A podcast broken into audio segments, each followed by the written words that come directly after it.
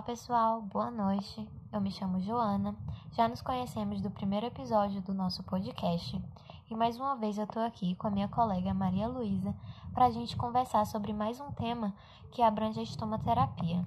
E no podcast de hoje vamos falar sobre feridas neoplásicas. Então vem com a gente e vamos conferir esse novo tema. Sobre a definição dessas lesões, a gente pode definir as feridas neoplásicas como as lesões decorrentes de infiltração de células malignas no epitélio, que podem ocorrer como resultado de um câncer primário ou metastático, além da implantação acidental de células malignas sobre o epitélio durante processos de diagnósticos ou cirúrgicos, além também de poderem se desenvolver em feridas crônicas de longa duração, como exemplo, as úlceras de Marjolin.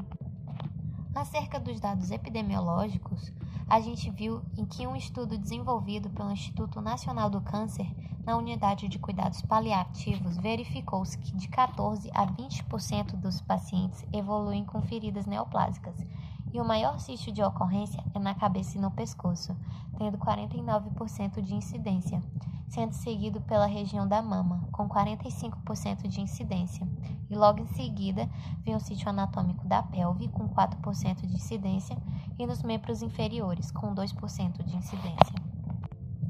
Agora que já entendemos os conceitos iniciais de uma lesão neoplásica, vamos falar sobre a fisiopatologia, como essas lesões surgem, como elas aparecem, qual a sua origem e como elas fazem para ir desde o seu início até a sua finalização, que é a ruptura da pele.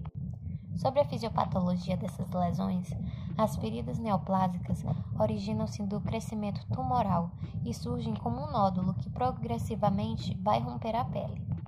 O tumor progride de forma avançada por meio de angiogênese e da invasão basal das células saudáveis ao redor do leito tumoral, a partir do crescimento anormal, desorganizado e refratário do tratamento curativo da doença de base.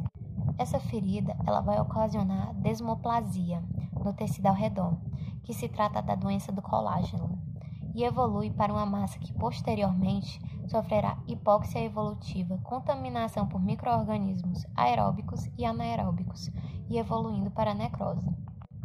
O crescimento dessa lesão pode ocorrer de forma esofítica, que ela é protuberante e para fora do corpo, ou endofítica, que ocorre o crescimento para dentro do corpo. Essas feridas geralmente desfiguram o segmento do corpo onde elas estão localizadas e alteram a imagem corporal. Essas lesões também se apresentam, na maioria dos casos, friáveis, secretivas, dolorosas e fétidas, com consequente risco de infestação por miíase. Por conta disso, pode gerar problemas psíquicos, emocionais, sociais e espirituais. Agora que entendemos como essa ferida se origina, vamos entender como se dá o estadiamento delas, né? Como a gente pode classificá-las. A classificação para o estadiamento de feridas neoplásicas foi proposta pelas enfermeiras Hesfield e Banksdale em 1999, que se basearam no sistema de classificação estágios de úlcera por pressão, criado pelo N. Puap em 1989. Esse estadiamento foi divulgado na literatura brasileira com tradução livre e informação da fonte em 2005 e em 2009 apenas foi adotado e divulgado pelo Instituto Nacional do Câncer através da sua unidade de cuidados paliativos, a unidade 4.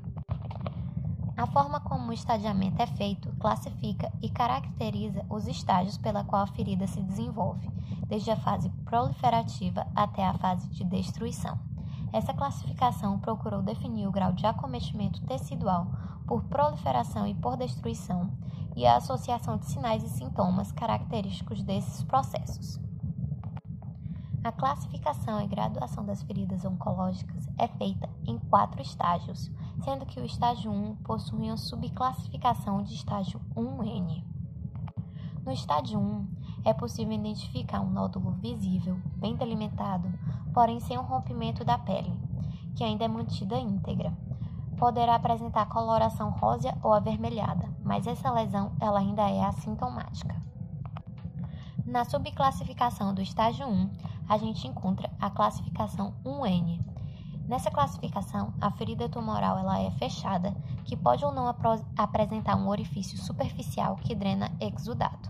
O qual pode ser límpido, purulento ou amarelado. Portanto, essa ferida pode ser seca ou úmida, mas já constará com alguns sintomas, como dor, prurido intermitente, normalmente sem odor até então. No estágio 2, a gente vai encontrar uma ferida tumoral com perda da, da integridade da pele, que acomete a epiderme e a derme. Pode ser friável, seca ou úmida. A região perilesional com características de processo inflamatório e pode causar dor e odor nesse estágio. Já no estágio 3, podemos encontrar uma ferida tumoral que acomete o tecido subcutâneo. Pode apresentar lesões satélites também. A coloração dessa lesão em seu leito é predominantemente amarelada.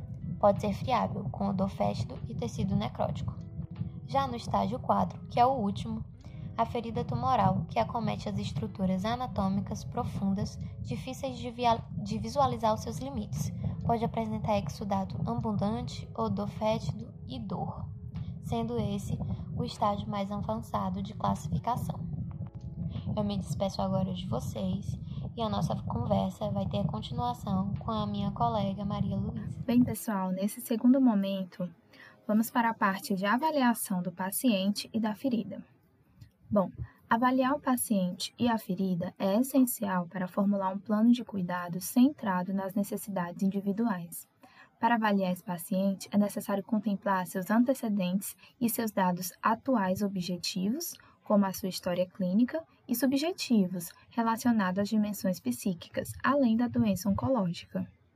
No que se refere à ferida, o profissional de enfermagem deve procurar encontrar as seguintes informações: tamanho, configuração, área de envolvimento, tipo de tecido, extensão, presença de fístula, presença e nível de odor, quantidade e natureza da secreção, quantidade e episódios de sangramento, natureza e tipo de dor, prurido, condição da pele ao seu redor, sinais de infecção, acometimento ou invasão de órgãos e sistemas, fístulas, tunelizações, tempo de evolução e processo infeccioso.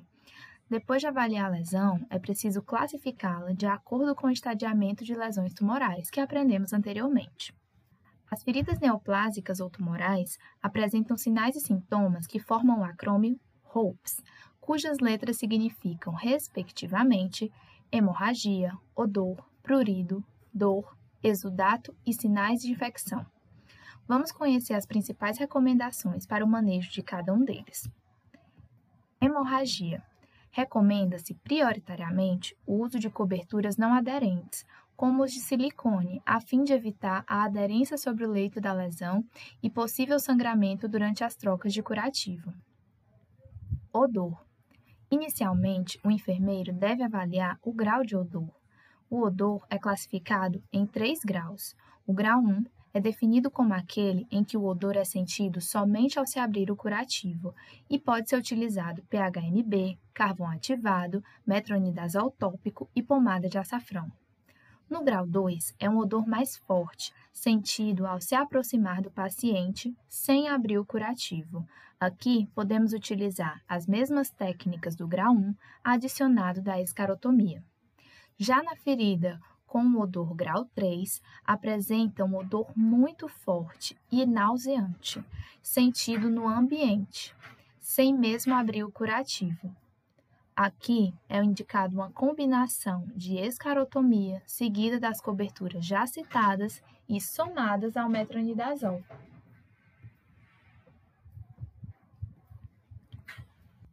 Dor. A avaliação da dor deve contemplar informações sobre a ferida e da dor experimentada pelo paciente e suas reais necessidades diárias, Geralmente, os pacientes com dor oncológica apresentam quadros de dor mista, em que estão presentes os componentes nociceptivos e os neuropáticos. Por essa razão, a Organização Mundial de Saúde recomenda a escada analgésica da dor como um guia de tratamento para o manejo desses sintomas. Deixarei a referência na descrição do podcast. Prurido. A dexametasona creme 0,1% no leito e na região periferida é recomendada para minimizar as manifestações em caso de processos alérgicos. Além disso, recomenda-se o uso de hidrogel para manter o leito da ferida hidratado e, por fim, o uso do TENS, Transcutaneous Electrical Nerve Stimulation, um método não invasivo, fácil de aplicar, que previne a hipersensibilidade central causada pelo processo inflamatório. Exudato. Precisamos avaliar as características e o tipo de exudato. Para revisar esse conteúdo, recomendo que você volte ao nosso episódio Fundamentos Teóricos na Avaliação de Feridas e, assim, selecionar a cobertura ideal. Para pouco exudato, hidrocolóide e hidrogel.